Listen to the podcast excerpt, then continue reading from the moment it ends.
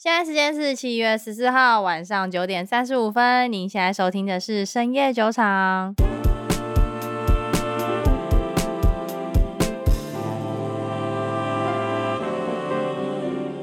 Hello，大家好，我是 Raina。Hello，大家好，我是 Maggie。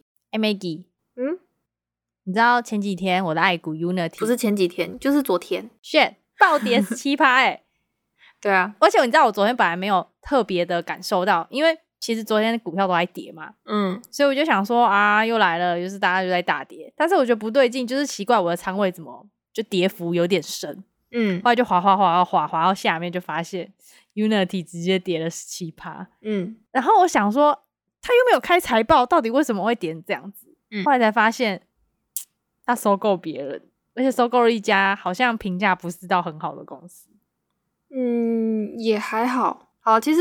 昨天 Unity 暴跌有两个原因，嗯，一个就是他宣布要以四十四亿美金全股权交易的收购 ironSource，然后另外一个就是他下调了二零二二年整年的指引。什么是全股权美金？呃，用稀释股份的方式去把另外一个公司并购进来。稀释股哦，所以等于说 Unity 的在外流通股数会更多。呃，对。哦，难怪难怪它会跌得那么惨，而且你知道，就是这个消息一出啊，ironSource 它的股价整个飙了五十趴。哎，身为 Unity 的股东，我突然觉得非常的，我觉得我被白嫖了，你知道吗？我也觉得被白嫖嘞。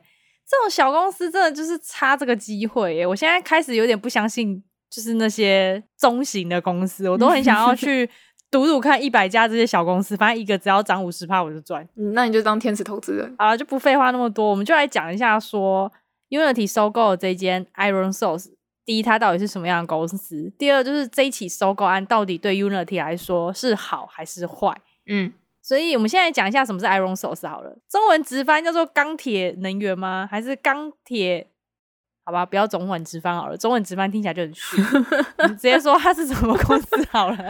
它主要是帮助 APP 那些开发者变现，然后它是一个提供数据分析的服务公司，所以它的商业模式也有有点类似 SaaS 那样。提供 APP 开发者变现是指说帮他们投放广告，因为通常 APP 它要变现的管道，要么就是它用 APP 里面自己的售卖一些周边商品的收入，就是周边商品指可能大礼包或者是什么一些。就是道具之类的这一类氪金的东西，对对对对对，氪金的服务。嗯、另外一个变现模式通常就是广告。对，那 ironSource 它的主要的部分就是帮这些 APP 的开发者把他们里面的广告变现。可是广告不是本来就能变现吗？没有，它提供更精准的服务，所以就等于说我以后玩免费游戏，那三十秒的广告就更跳不出去。嗯嗯嗯。嗯 好吧，难怪那么多，就是一般散户会不是很喜欢这家公司。还有人说什么他是广告绑架者，对啊，就想说，嗯，到底是怎么回事？嗯、可是对于开发者来说，它是好的，对吧？对，所以对于 Unity 来说，它是好的。嗯，因为广告变现是 Unity 目前收入占比最高的一个业务，它占了总营收的六成。之前因为苹果隐私权的关系，所以也有受到一点打击。嗯。所以简言之，这一次收购可以去补强 Unity 它在广告投放效益上面的问题。对对对对对，就是这间公司的主要功能是这样。但是收购归收购啊，你还是要看收购这间公司体质如何嘛，对不对？对，它在过去十二个月的营收有六点二三亿美金。那 Unity 这次收购它就占四十四亿美金，所以光是去年一年的营收就已经占了八分之一的总市值，之前它的总市值哦，所以这很高。所以可以理解说，反正他在帮他赚个七年就回本的意思。呃，可可可能可以这么理解，因为营收它的增速还是会更加增长的嘛，所以可能不用到七年。那其实我会觉得这个买价还蛮划算的，至少比 Elon Musk 买推特划算吧。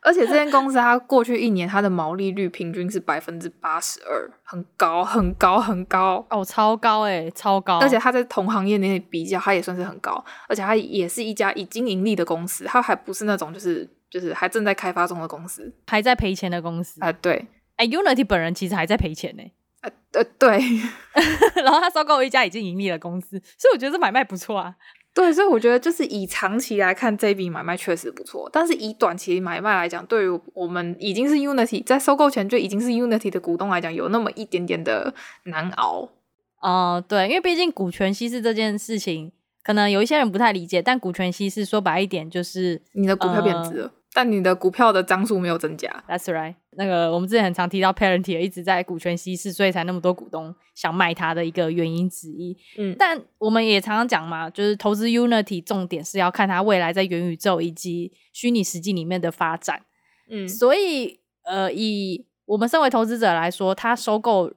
的公司只要是能够帮助他的主业务发展，我个人认为都是好的。我刚刚说他就是广告收入占总营收六成，所以这其实是他目前的主营业务。那我觉得他选择在熊市里面去做这件事情是还不错的。嗯，呃，因为熊市的关系，其实 Unity 跟 ironSource 这两间公司的跌幅就是都很深。其实对，其实跌幅都很深。我知道，我很懂，我很痛。但就是在熊市里面，相对还是能够获得一个还不错的。收购的一个价格，ironSource 它的净收入留存率叫 NRR，但是大家可能还记得上上上集 Snow 那一集有讲到这个净收入留存率的问题。嗯，你的客户跟你的粘着度够不够的一个判断依据。嗯，那它的这个标就是这个数字也有百分之一百五十三 percent 哦，那高哎，比起 Unity 它自己一百四十 percent 还要来的高哎，它等于收购了一个比它会赚钱的小工具进来。嗯，对，就是可以从以上就可以判断说这家公司其实体质不差。那问题就来了，嗯、就是既然是一间健康的公司要被收购，那收购价格就会出现一点点的溢价。嗯嗯嗯，因为它不可能是被折价卖出嘛。对啊，因为他们现在公司自己就可以赚钱了，不可能拱手把金鸡母让给别人。对，所以 Unity 它这次花了这么多钱，那最终到底能不能获得相对应的回报，就还要继续往下看了。嗯，所以其实 Unity 的股东以目前来看蛮两极化的啦，就是会很纠结。还有可能是因为 ironSource 它不是美国的公司吧？我觉得有一点点关系哦，也是有。我记得它是以色列的公司，而且它是靠 SPAC 上市的，所以可能对于一些本格派的投资人来说，就会觉得这个公司可能不是那么入流。但我听到以色列怎么办？我有点更心动了。其实我看到以色列，我也很心动，是吧？就是我非常喜欢投资以色列的公司，像之前有一家以色列的游戏公司叫 Playtika，我也有投资。嗯，但虽然说后来就把它卖掉，因为我在游戏产业有点投入太多，所以就先把新创的给卖掉。但以色列的公司在我的印象里都蛮好的，原因是因为以色列大部分都是犹太人嘛。嗯，那我们都知道犹太人都蛮会做生意的，像我们上一集有讲到的 Bill Ackman，他也是犹太裔嘛。嗯，啊，还有就是被认为是机器人的 马克·祖克伯，对，他也是犹太人。还有很多很多，其实他是很厉害的人。那他们都是犹太裔，嗯，应该是说以色列整个国民的整个风气都是非常的，对于某一件事情的钻研都会有到一定程度的深度，这样，对，就跟亚洲人很会理财，然后印度人很会当 CEO，嗯，呃，印度人数学就很好，那种概念，那种感觉是一样的。是说现在戏骨所有的 CEO 几乎都是印度人呢？你有发现吗？还有犹太裔啊。好，反正在这次收购案之中，Maggie，你觉得还有什么？你觉得可以补充的吗？就是呃哦，你们你应该会好奇吧？为什么是十七趴这个数字，对不对？怎样？这个数字不是随机的吗？呃，不是，不是，不是，不是。哦哦哦哦哦，好，请说，请说。就是他这次并购的方式是用全股权的方式去收购嘛？那 ironSource 它本身的价值就是四十四亿美金。对，它通过把全部的股票交易并入 Unity 的一个全资的子公司里面，所以就等于是说，每股的 ironSource 的普通股会把它兑换成零点一零八九股的 Unity 的普通股。嗯哼，所以交易完之后，Unity 的股东会拥有合并后的公司的七十三点五趴的股份。那 ironSource 的它现有的股东会将持有百分之二十六点五趴的股份。嗯，现在影响的股价更多是因为股权它的一个稀释，也就是说，股权来收购的股价的代价和费用，就是我们这些股东要来付。嗯哼，就是用股权收购，就意味着会稀释掉我们手上的股份嘛。那我们的股东就会去想说。哦，收购前 Unity 它自己的市值只有一百二十亿，这次的收购就占了四十四亿美金。那这个稀释掉的 percent 数大概是百分之二十九，大概就你们就算个将近三十好了。嗯嗯。但 Unity 因为有两位大股东有出来说，就是没有让我们就是这群小股民们全权买单。嗯，一个是叫做 Silver Lake，另外一个就是红杉资本。这两位大股东说会再入资十亿美金。嗯哼。他就把四十四亿美金里面的二十亿美金又 cover 掉，所以就只剩二十四亿美金是我们这一群股民要分摊的。嗯，所以就等于是说，那三十趴里面大概又砍了将近十二十三 percent，那所以最后稀释掉差不多就是十七 percent。天哪，好精密的数学！我以为只是市场恐慌跌下去。No no no no no，这个是有经过计算的。我突然觉得 Unity 的股民们其实蛮有理智的。对，对啊，要是都是那些没有理智的股民，可能跌幅会比这个还要大很多很多。嗯，对，会有恐慌性的卖压出现。现在看起来，其实我觉得这个跌幅是蛮合理的。我可以把它当成是因为它稀释，所以本来就会有这样的跌幅。对。其实基本上可以，然后 Unity 他有在说，就是这次收购结束之后，他会启动一个两年二十五亿美金的回购计划。哦，Unity 他是有有意愿，就是出来负担股东的这份损失。嗯嗯嗯嗯嗯，所以他才会有这个两年二十五亿的回购计划。那二十五亿加前面的二十亿，基本上就已经 cover 掉这次四十四亿的收购嘛。但是回购计划它是未来的事情，所以到时候真正执行到哪，我们也没有办法确认啊。这一部分我们就先不列入目前的计算，就是它现在实际亏损大概就是十七 percent。好，我来帮大家总结一下。总之，这一次 Unity 他买了 ironSource 是用稀释股权的方式去买的，所以等于说我们这些股东呢，我们的股权本来变小，因为等于说在外流通股数变多。但是，但是，Unity 承诺说，他之后会启动一个计划，去把这些在外流通股数多出来的再买回来。所以到最后呢，嗯、他买回来那时候，就可以把股价再往上推升。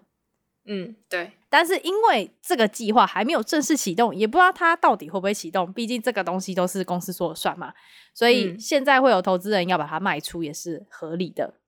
对。哎、欸，那我想问一下哦，我知道我的仓位里会有 ironSource 的股票吗？没有，它就已经并到 Unity 底下，你不会有 ironSource，你就是 Unity 而已。所以它就没有股票代码在市场上流通了。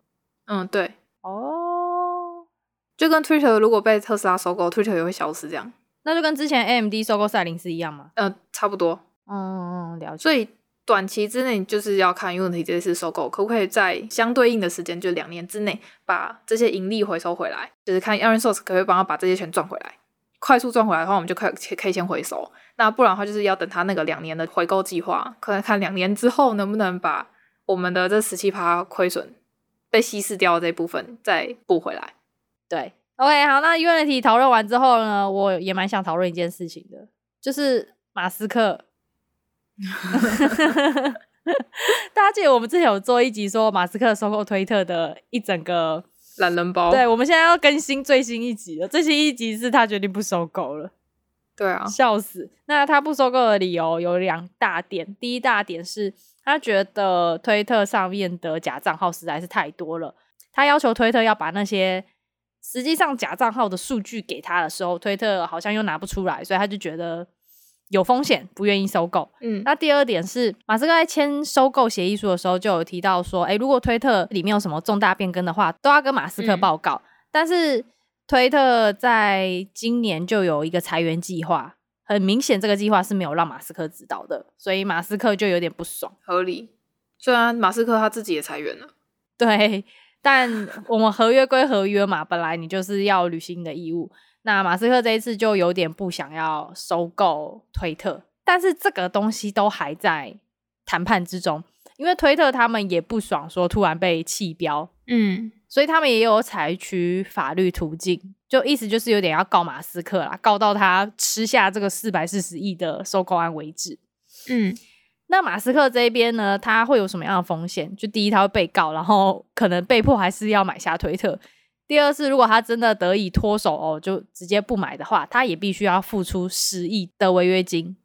嗯，对。那我们都知道，这十亿的违约金会从哪边来呢？特斯拉的股票。股东。对，股东们。嗯，那至于这场闹剧会怎么样，我们就再静观其变。不过，就像我们所说的，就马斯克这个人就是很多变，所以真的不要因为他做出什么决定去压仓你的股票，或是你的狗狗币。我真的觉得非常的。非常的高风险，而且我跟你说，马斯克最近超强的，他在他的推特上面发了一张迷因图，第一张图就写说什么呃，推特不愿意公布假账号数据，嗯嗯嗯，然后第二张图就写说马斯克不要购买推特，然后第三张图就写说推特要告马斯克不买推特，第四张图就写说现在推特要在法庭上提供他假账号的数据。然后那个图就是马斯克他越笑越大声的图，然后我就觉得很北蓝。我觉得他们也有他们想隐藏的东西，肯定的，肯定的，只是想要、嗯、对讲白了，很多事情谈不拢，都只是价格没谈拢而已啊，好像也是哈、嗯，就是讲白了就是利益分配不均的问题。我觉得如果这个价格再更低，有可能就会嗯又莫名其妙成功也说不定。啊、好啦，反正我们也知道马克思就是华尔街的一个闹剧，那我们大家也很爱看，我们就静观其变好了。那剩最后一点点时间，我觉得我们来大概聊一下 CPI 好了，因为昨天公布一个非常华丽的 CPI 指数，四十年来最高，噔噔噔噔，欲哭无泪。但但是有好消息啊，就是核心有下降一点。嗯，核心的 CPI 环比增速是有到零点七 percent，有高于市场预期的零点六 percent 啊。但是核心 CPI 的同比增速是有下降的，这是好事吧？嗯。其实变数都很大，因为其实我原本在 CPI 开之前，我原本预期这一次 CPI 不会那么高的主要原因是因为 CPI 里面传统的原本的 CPI 哦，就是不是核心 CPI，嗯，原本 CPI 里面有很大一部分是包含在食物跟能源这两块。那其实能源其实在上一季价格是有落下来的，嗯哼，所以我一直以为这一季的 CPI 可能没有那么夸张。六月它的油价增速是还是有啦，但是嗯。